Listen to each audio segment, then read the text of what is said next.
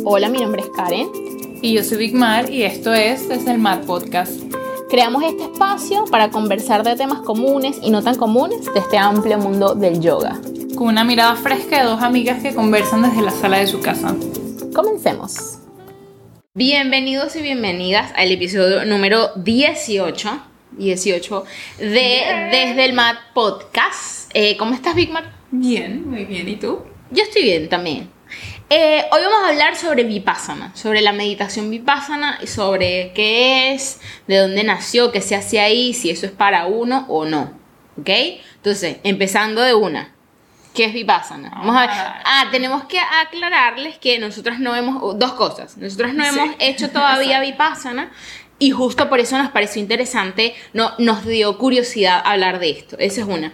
Y luego la segunda sí les trajimos como más o menos qué se hace y en qué consiste, pero hablamos con una amiga eh, que nos explicó que ella ha ido ya tres veces a Vipassana y nos explicó un poco la experiencia, ¿sí? Porque eh, investigando encontramos muchas cosas que hablaba como de la rutina, tipo te paras a tal hora y no sé qué, claro, pero yo le decía a Big Mar que yo quería como una información tipo, ajá, pero la experiencia. Y luego con, hablando con Erika nos dimos cuenta de por qué no hay esa información en internet. Pero bueno, vamos a empezar. ¿Por dónde empezamos, Bigmar? Exacto. Vamos a empezar por, bueno, eh, cuando nos reunimos con Erika, su nombre es Erika Las, ella ha ido tres veces a Vipassana y como decía Karen, nos daba mucha curiosidad saber como que de la mano de alguien Ajá, que cuéntanos qué pasó, qué viviste y tal. Entonces, bueno, obviamente nuestra, nuestra pregunta, imagino que para muchos también que por primera vez escuchan la palabra vipassana o vipassana, es qué es, o sea, qué, qué es eso y, qué se hace. El vipassana es, un, es una meditación, es un estilo de meditación budista, se basa en la meditación contemplativa en tu cuerpo, es decir, es una meditación donde no hay una meditación guiada, no hay alguien que te está diciendo qué hacer. Entendiendo que meditación guiada es puede ser una persona que te está guiando, una o sea, te puede ser una persona que te está guiando, está escuchando un audio con una guía o cantando mantras o música, ¿sí? Exacto. En, en la meditación vipassana no, hay nada, es tú en silencio contigo. Tú contigo y, y no hay más nada, que es algo que me parece fascinante porque la final es como esta típica frase trillada que, que por ser tan trillada a veces le quitamos la importancia de todas las respuestas están dentro de ti y realmente es así. Todo, está ahí y creo que el, el Vipassana es súper interesante precisamente porque se basa en esa meditación contemplativa donde vas a estar nada más contigo. Son 10 días donde te vas a sumergir en una experiencia eh, como Erika lo, describía, es como vivir como un monje en los monasterios por 10 días. Eh, en estos 10 días eh, no hay contacto con nadie, no puedes hablar, no puedes escribir. No, puedes tocar ningún aparato electrónico. Lo de, lo de, no poder escribir fue para mí lo, lo, más fuerte, porque claro, yo digo, me desconecto los aparatos electrónicos y tipo, gracias, me encanta. Pero claro, si estás en esa meditación, a ti lo que te provoca es escribir todo lo que te está pasando. Ajá.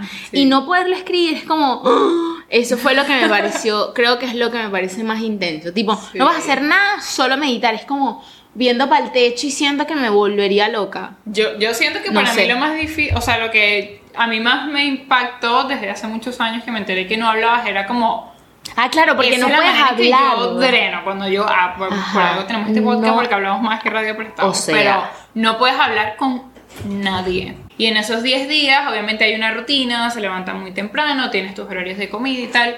Más o menos lo que en cualquier sitio como blog y, y podcast pudimos encontrar repitiendo más o menos las estructuras que ellos tienen, pero una vez que llegas ahí, pues la experiencia va a ser muy distinta porque algo en lo que Erika hizo mucho énfasis en que es que el vipassana no es algo que tú estudias, o sea, no es comida para la mente, algo que tú vives, es una experiencia que por más que tú leas, ah, si mira, me paro a las 4 de la mañana y medito a las 8 de la mañana, no, va, no vas a saber realmente qué es hasta que no lo vives. Es una experiencia que tienes que vivirla. Y lo más interesante para mí, que es el centro del Vipassana, es que son 10 horas de meditación diaria. Cada día. Hay breaks entre cada cierto tiempo entre meditación, hay diferentes tipos de meditación contemplativa, supongo, dentro de cada día. Y ellos te explican como que, mira, día uno esto es lo que vamos a hacer. O sea, te dan una razón de por qué ese día tú estás haciendo lo que estás haciendo. No es nada más como que este, este es el, ¿cómo se dice? El cronograma. El cronograma y ya. No, o sea, este es el cronograma por esto, por esto, por esto y por esto. Entonces, es importante que eso se tenga en cuenta a la hora de, de ir a un vipassana, que no es nada más, ay, me voy a sentar a meditar por 5 minutos y chao, no, son 10 horas de meditación fuerte. Sí. Y, o sea, como para ver de dónde sale Vipassana, Vipassana es una meditación que tiene muchísimo tiempo. Eh, pero bueno, como la conocemos ahorita, que es todos estos centros a nivel mundial, eh, donde uno va a hacer estos como especie de retiros, lo creó un hindú que se llamaba Goenka. S, SN Goenka. Así es como se le conoce. Eh, SN son sus nombres. Eh, este, este señor estudió durante 14 años con su maestro la meditación vipassana y él llegó a esa meditación porque tenía mucha migraña y quería. Llegó ahí por intentar encontrar una solución a ese problema bueno, de dolor de cabeza que este señor tenía. Entonces, bueno, él empezó a desarrollar esta meditación vipassana y fue el creador de la meditación vipassana, estos centros internacionales. Hay como dos tipos de centros de donde se hace esta meditación son centros propios de vipassana, sí, que son, o sea, que son casas dedicadas solo a eso, y hay otros lugares donde hay casas que se alquilan, tipo, vamos a hacer vipassana tal eh, no sé, eh, este fin de esta temporada. Entonces, bueno, esa casa se alquila solo para eso. Otra cosa que nos parece interesante eh, sobre la descripción de cómo es el Vipassana, se sostiene por donaciones. Es muy interesante porque además son donaciones que, o sea, inclusive las personas que van es una donación, pero lo, interesante es que la donación tú la das al final, después que tú vives la experiencia. Y claro, nosotros me, pareció muy interesante el por qué y tiene muchas cosas. En primero, en principio, lo que nos explicó Erika era que para que tú primero vivas la experiencia y luego le pongas como un precio. Luego digas, ah, esto para mí valió tanto. Eso por un lado. Y segundo, es porque tú, si tú pagas al principio, tú vas a de alguna manera tener la sensación que tú estás pagando tu experiencia, es decir, la comida que te van a dar, eh, como el, el, confort o no que puedas tener, es que tú vas a tener en la cabeza que lo estoy pagando y si lo, lo pasas mal, mal, Tienes eh, como derecho a reclamar. Tienes como derecho a reclamar porque tú dices, bueno, pero es que yo pagué y no hay esto y no hay aquello y no sé, y la cama no es cómoda o lo que sea. ese, ese tipo de quejas, entonces, no, hasta eso, eso es parte de ese, como de, esa, de ese sistema que te va a evitar que tú tengas alguna excusa para quejarte por lo que vas a pasar. O sea, no hay excusa, no hay manera. Es tú contigo y ya hay punto y se acabó. Hubo algo también que me pareció brutal cuando le preguntamos como que por qué es gratis y una de las razones que, que, para mí me resonó más era como, es que no debe haber ninguna razón que no seas tú mismo para estar ahí.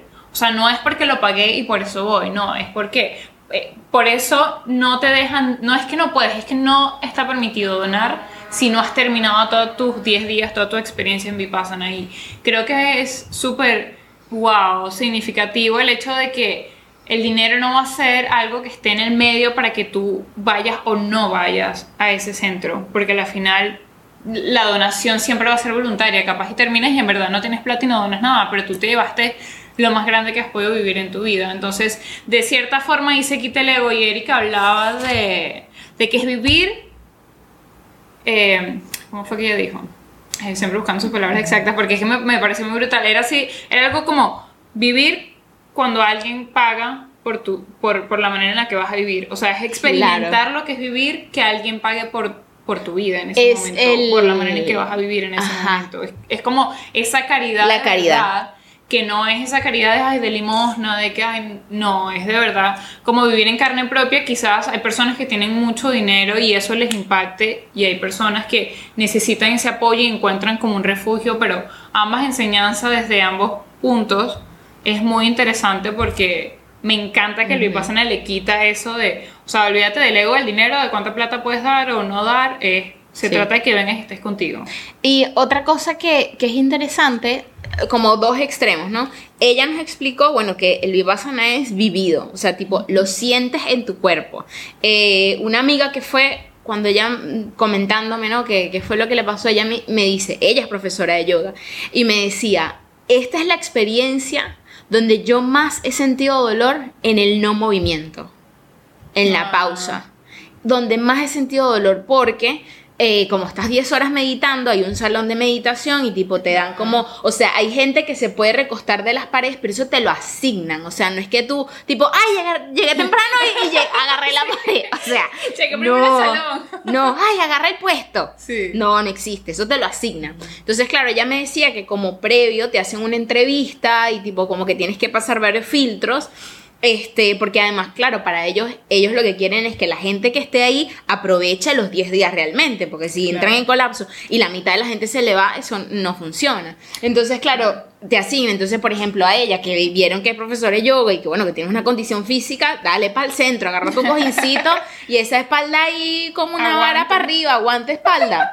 Como una vara para arriba. Así mismo. Entonces, claro, el dolor que te da en la espalda, tipo es horrible y de hecho Erika nos decía, los primeros tres días son muy intensos, muy intensos porque imagínate, o sea, los primeros días de no estoy con el teléfono, no estoy conectada a nadie, no puedo hablar con nadie, es horrible. Entonces, ajá, Karen, la gran pregunta, ¿cómo hacemos para ir a un Vipassana? ¿Cómo aplicamos? Simplemente me aparezco y ya. Hay como un sistema hay páginas web del, del Vipassana. De cada país. De cada país. Les vamos a dejar en, en, las descripciones de donde sea que estés viendo o escuchando esto. En Panamá hay un Vipassana. Hay, hay una casa de Vipassana. No es un centro-centro, sino como una casa que... Que se alquila para hacer Exacto. Entonces... Eh, algo muy interesante que nos comentó Erika es que usualmente para ir a los centros de Vipassana hay listas de espera, hay personas que esperan hasta un año para poder entrar en un grupo y poder tener su experiencia o hacer lo que sea por, por la razón que sea que quieran ir al Vipassana. En Panamá hay algo muy particular que no hay como mucha demanda, entonces no, el tiempo de espera no es tan largo. Me imagino que hay diferentes eh, veces donde quizás si tienes que esperar el segundo, creo que hacen dos por año o tres, no recuerdo. Pero hay personas que vienen de otras partes del mundo a hacer Vipassana aquí porque es donde hay menos tiempo de espera. Entonces, no es como que un día, ay, me paré, me voy por mi Vipassana para ver qué es. Es muy importante recalcar que el Vipassana es para todos, pero no, quizás no todos estén listos para ir en X o Y momento. Es importante saber preguntarte a ti mismo si de verdad estás como listo para ir, que es algo que yo siempre he hablado con Erika y que también he hablado con Karen, de que a mí siempre me ha llamado la atención el Vipassana y es como algo que está ahí, que me habla, que me llama, pero todavía yo creo que es como un miedo conmigo misma de ir y me encantó cuando Erika me dijo, ten ese diálogo contigo, porque capaz si estás lista, pero hay algo ahí que todavía tienes que como que hablar y ver, ¿no? Y otra cosa es que nosotras también nos preguntábamos, era como, ¿qué tipo de persona o qué tipo de personas con qué tipo de necesidades quieren ir, o sea, van al Vipassana? Y me pareció muy interesante porque ella nos contaba que cuando ella fue la primera vez, ella está en una situación crítica, tipo de colapso que tenía que estar allí. Fin. Pero no siempre, no necesariamente tienes que estar en una situación de colapso crítica para decir aquí voy, aquí fue. Exacto. Porque capaz puede ser contraproducente. O sea, tipo, hay gente que le puede ayudar a esa crisis o hay gente que se la duplica y quedas peor. ¿no? Y ella nos contó una cosa que me pareció interesantísima y dice, ahí puedes encontrar gente de todo tipo. Y nos explicó que, por ejemplo, en Texas hay un centro de Vipassana que, no sé, una vez cada, eh, una vez al año están ejecutivos, tipo, no sé, la gente de Tesla haciendo el Vipassana. Entonces, claro, es muy interesante porque uno creería que es como, no sé, solo gente del mundo holístico, gente que hace yoga y no sé qué, y no tiene que ver con eso, sino y una cosa que me, me pareció súper fuerte, que ella nos dijo que es como, en el Vipassana no tienes escapatoria de ti. O sea, no tiene, uno siempre anda como, uno, uno sabe o intuye esas cosas que uno tiene que atender de uno, pero te distraes porque hay la responsabilidad del trabajo, hay porque tengo que resolver esto, hay porque la casa, hay porque tengo que ser tengo que ser emprendedor, tengo que ser no sé qué y ahí te desconectas de absolutamente todo y no tienes otra opción que estar contigo. Entonces, claro, eso puede ser muy abrumador y puede ser muy intenso, pero no quiere decir que no no es para todo el mundo, sino que cada quien necesita eh, encontrar cuál es ese momento de su vida para ir, o capaz nunca es un momento en la vida y ya está, también. Sí, exacto, a la final saber cuándo es el momento para ir, nada más lo sabes tú, nada más lo sabe Karen, nada más lo sé yo para cuando me toca ir a mí. O sea, no es, no es como que ven para acá para hacerte el checklist para ver si cumple todos los requisitos y ya estás listo, no, es algo que igual, igual, igual como que en la página hay, o sea, hay unos filtros que tú tienes que leer y llenar para darte cuenta cuando llenas eso, tipo, ah, mira, no, esto no es para mí ahorita. O sea. Exacto, sí. Y ellos mismos, antes de entrar, o sea, el día de acceso, como que también te hacen ciertas preguntas. Ah, y nos aclaró que la gente que tiene, por ejemplo, enfermedades mentales, supongo que no sé, como bipolaridad o ese tipo de cosas, como que no te dejan entrar. Eh, otro dato. Eso creo que también está ahí en los formularios en la página. Y otro dato es que la comida que te dan primero es como como la idea es replicar la vida de un monje, mm, o por supuesto la comida es vegetariana, y, y tengo entendido que es poca. O sea, es poca. Claro. Y que eso, y que eso es lo que va a. Tipo, eh, me preocupa morirme de hambre, básicamente. Por eso me parece súper interesante que en la página te, te, explican todos los detalles, porque no es que vas para allá sin saber qué te vas a meter. Ajá. Usted está diciendo ahí que sabe, que leyó todo y que está con, consciente de a qué se está metiendo. Y yo, claro, yo ahora yo dando aquí mi opinión, que nadie me preguntó, pero chicas, ah, estoy aquí para este, claro, yo, yo lo que digo, yo de alguna manera me gustaría como prepararme antes. ¿En qué sentido? En lo que yo pueda. Porque la merienda es un té y una manzana. Mira, chica, no me estaría llenando con un té ni una manzana te lo voy comentando. Entonces, claro, yo me prepararía por lo menos en eso. Tipo, comer menos por ejemplo. O, claro, yo le decía a Big como, bueno, pero entonces yo quisiera poder tener una hora de meditación diaria, porque, por ejemplo, yo medito ahorita, pero con la espalda recostada a la pared. Ahí, mami, ahí no va a haber espalda, el parecita de nada, mi reina, usted con esa espalda ahí sólida, una vértebra encima de la otra. No, no me estaría... cuando, cuando a Karen se le sale, bueno, pues eso de la... No, no, no, no, no, eso, entonces, claro, tipo, yo diría, bueno, yo practicaría empezar a meditar sin pared. Claro, pero yo puedo meditar en el día una hora máximo dos. Pero tipo máximo que no se me paró a las cuatro y media a meditar. Pero claro, es que son 10 horas. Eso es lo que yo le decía a Karen, como que yo siento que igual no hay una forma de prepararse porque nadie vive como un monje. Aquí nadie lo hace. Entonces, no es lo mismo meditar una hora diaria, dos, tres horas al día, cada día, a 10 horas. Y que otra cosa que me, llamó la atención es que yo pensaba que Vipassana era como que te lanzan ahí, tú resuelves, agarra tu locura, tú... Como un retiro de silencio. Ajá, tipo, dale tú para allá. Ve a ver qué haces con tu locura. Y no es así. Entonces, claro, tienes una rutina y por eso la importancia de la rutina. porque si está. Y son rutinas. Tipo, te paras a las 4 de la mañana, a las 6 meditando, vámonos. Y luego el desayuno, tácata. Tienes una hora, una hora, dos horas libre, pero libre ni tan libre. Tú ahí te me controlas, medio caminas, haces unas vueltas por ahí. Otra vez, vente, el almuerzo, tácata, el gon, a dormir, la merienda y la cosa. Entonces, claro, esa rutina es lo que te mantiene me parece a mí, para decirlo así, como cuerdo.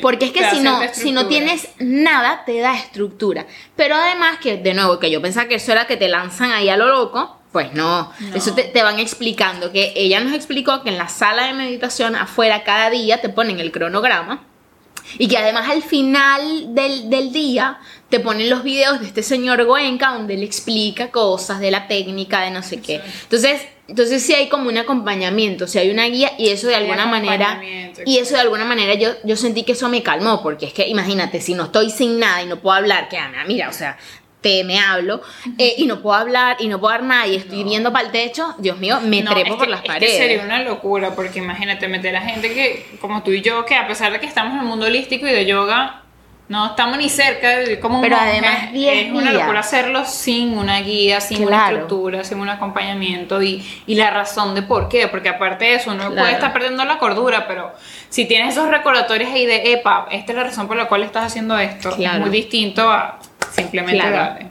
Y otra cosa que a mí me llamó la atención de cuando conversamos con Erika, que ella repitió mucho, ella hablaba de el autodiálogo. ¿El autodiálogo para qué? Para decidir si vas a ir. El autodiálogo dentro de la experiencia. ¿Qué te está pasando? ¿Qué te está diciendo? ¿Qué, qué, qué te está como, sí, ¿qué, qué te está diciendo el cuerpo? Claro, porque además es una meditación contemplativa. Y una de las cosas que que nos pasó al investigar para hacer esto era que yo no encontraba. Yo le decía a Bigmar, pero es que no encuentro, lo único que encuentro es la gente hablando de la rutina. De tipo, te paras a tal hora. Entonces, claro, cuando conversamos con Erika, ella nos, nos explicó que era como, y ahí lo entendimos, que era como, primero te dicen que puedes decir y que no. O sea, al final de la experiencia, antes de irte, como que te lo explican. Eh, y que además, claro, como la gente vive un proceso quizás tan personal y te enfrentas con cosas que quizás en tu vida te, imaginaste que ibas a enfrentarte, entonces valoras mucho más eso que viviste. Y claro, y como es tan interno y es tan personal, no lo vas a querer compartir. Tipo, ¿sabes qué? Yo viví y vi mis traumas y eso no es así. Entonces, claro, por eso es que la gente no dice eh, eh, como que la técnica, no dice, y no dice la experiencia, porque además la experiencia es demasiado personal, porque yo supongo, mm, no sé, yo me imagino que habrá gente que va y no le pasa nada. Tipo, o sea, por eso es que Erika hizo mucho, ah, ah, ya, pausa comercial aquí, que nosotros hicimos Erika, Erika, Erika, Erika Laje, es una genia en lo que ella hace, ella se enfoca mucho en la técnica psicosomática que es sentir a través del cuerpo, entonces me parece súper interesante su experiencia con Vipassana, más todo lo que ella trabaja, todas las terapias que ella conoce, todas las técnicas con las que ella se desenvuelve en lo que ella hace. También vamos a dejar sus datos aquí abajo. Pero eso fue una de las cosas que más me llamó la atención, que nos repetía mucho como que es muy personal, es muy personal, y me recordaba a mí cada vez que las personas me preguntan como cierta postura o qué respiración, y es como es muy personal, o sea, lo que me funciona a mí no le funciona al otro, y cuando baja a algo tan adentro como el, un vipassana no hay una forma de decirte, mira, esto es lo que te va a pasar. Porque es que tenemos vivencias diferentes, venimos de raíces diferentes, venimos de eh, crianzas diferentes, por muy parecidas que sean, siguen siendo incluso hermanos que crecimos toda la vida juntos hasta los 20 años o la edad que sea, vamos a tener experiencias diferentes porque es demasiado personal, las perspectivas son muy diferentes y era lo que yo le decía a Karen, o sea, yo siento que si yo tengo una experiencia tan profunda o quizás dolorosa o reveladora o lo que sea. Yo quiero preservar eso. yo lo quiero para mí, o sea, es como no voy a salir, déjame poner el micrófono y echar el cuento de qué fue lo que me pasó. O si no me pasó nada, estaría también muy introspectiva como que qué pasó aquí. O sea, hay algo que no creo que alguien salga y pasen y diga, bueno, no sé, me pareció aburrido, no me gustó. Algo en, esa, en esos 10 días, te pasa. Así sea, mira, descubrí que esto no es para mí pero eso ya es algo. Entonces, sí, me parece que el hecho de que no encontráramos nada más allá, nos hizo todo clic anoche como que, ah, claro que no íbamos a conseguir nada escrito de experiencia, esto fue lo que me pasó y lo que vi porque es que es muy propio. Y otra cosa que le preguntamos a Erika, que le dijimos como, si necesitas decir una cosa de Vipassana, ¿qué dirías? Y ella lo que nos dijo es, o sea, te va a retar porque es un reto físico. Es decir, vas a estar cinco horas sentado, sentada, sin decir palabra, sin, no, no, o sea, como por separado, por bloque, pues. claro, en, total en el día son, son 10. O sea, pero es estar ahí. Entonces, claro, imagínate si uno, si uno se sienta mal en la silla y te duele la espalda, sentarte en el piso sin ningún respaldo de nada. O sea, ya físicamente es demandante. Es retador. Pero además, si no tiene todo el montón de estímulos externos, mentalmente es, el triple. Entonces, eso como, mm, si, si les quieren quedar algo, que sepan que Vipassana es retador, pero no por eso quiere decir que no sea posible. No, y que no sea para, para ustedes. Por ejemplo, una amiga mía que fue a Vipassana, cuando regresó se divorció. No sé qué le pasó a ella, no me lo contó, por supuesto, por esto que estamos hablando, pero ella regresó y tuvo visión y se divorció, por ejemplo. Claro.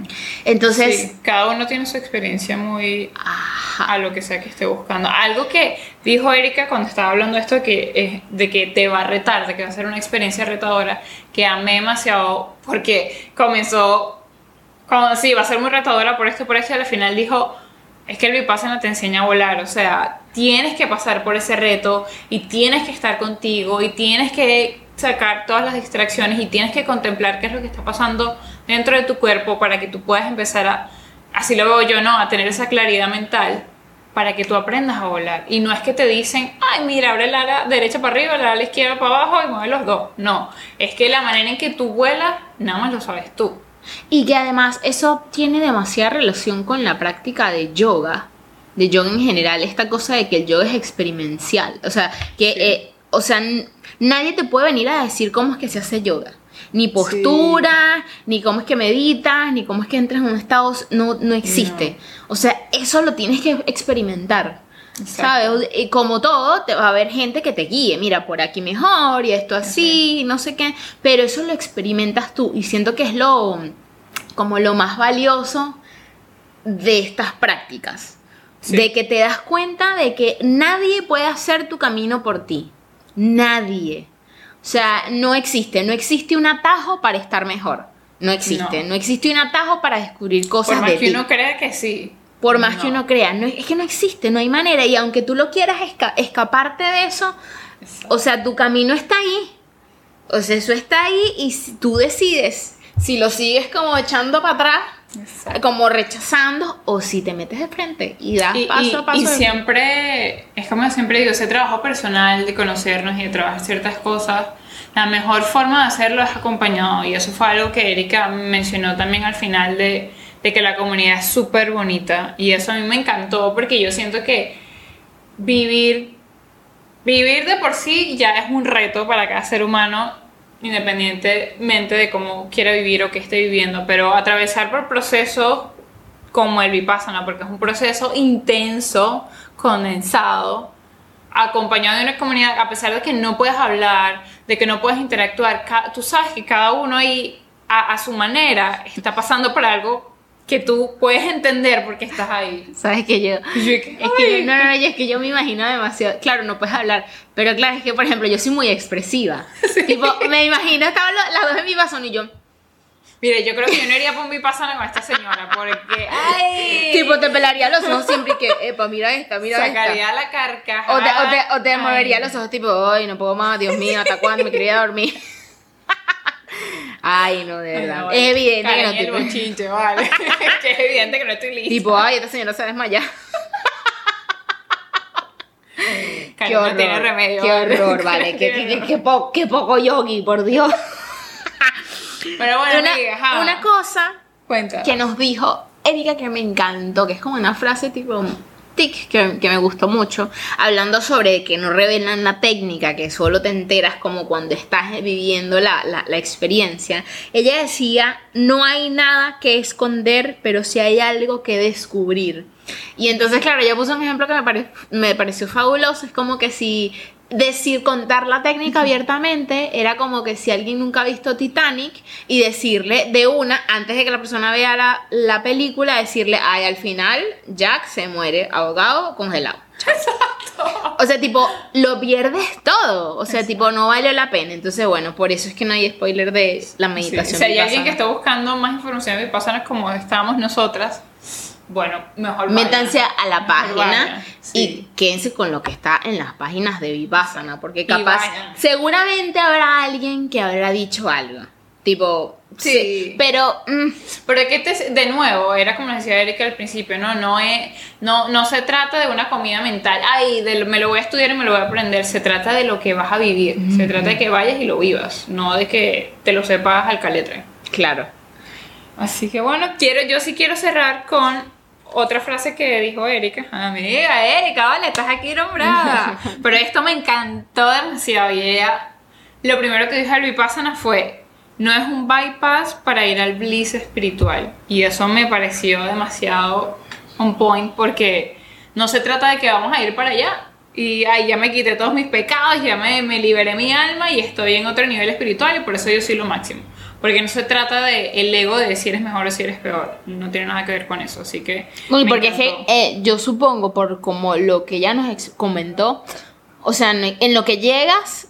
Y si tú vas con esa mentalidad, en lo que llegas te debes dar cuenta que, mira, aquí esto no va a suceder. No, no, no te lleva a ningún lado. Y que además, claro, también está muy relacionado el tema de la meditación con, tipo, iluminación, astralidad y ese tipo de cosas. De que llegas aquí y ya Ajá, y entonces, claro, y ella nos decía que la meditación vipassana es muy anclada a la tierra. Claro, pero es porque te enfrenta contigo, o sea, no puedes escapar de ti. Exacto. De, de tu verdadera esencia, de tu luz, tu sombra, tus monstruos. Entonces, claro, y por eso va el cuerpo. Anclado, exacto. Y porque va el cuerpo físico, a la materia. Entonces, claro, está muy anclado como en la realidad.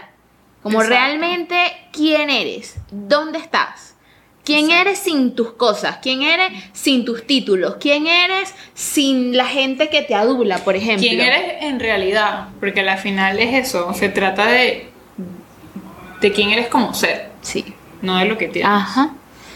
Ay, vale, este episodio me gustó, chica. Esperemos que les hayamos aportado algo sobre la meditación vipassana. Creo que fuimos como, como bien, no fuimos como ese orden como secuencial, pero bueno, creo que se entendió. estuvo chévere. Me parece. Bueno, no sé, a mí me parece que sonó bien. Ya tengo más ganas de ir al vipassana. Siento que me tengo que, preparar un poco más. Yo tengo varios años porque yo me acuerdo que la primera vez que yo leí la palabra vipassana fue así como que esa palabra me llamó y se lo vi a, a Leonela. Eh, alguien le preguntó como qué ha sido como tu experiencia más reveladora y ella puso el vipassana ha sido para mí como mi top uno en ese momento, no sé ahorita.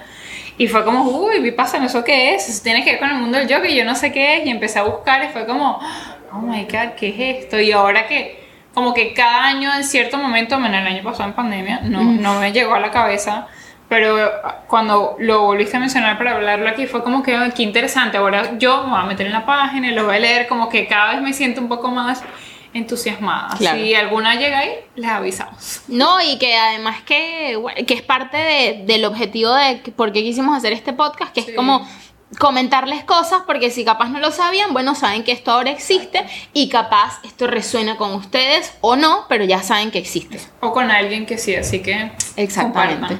compartan.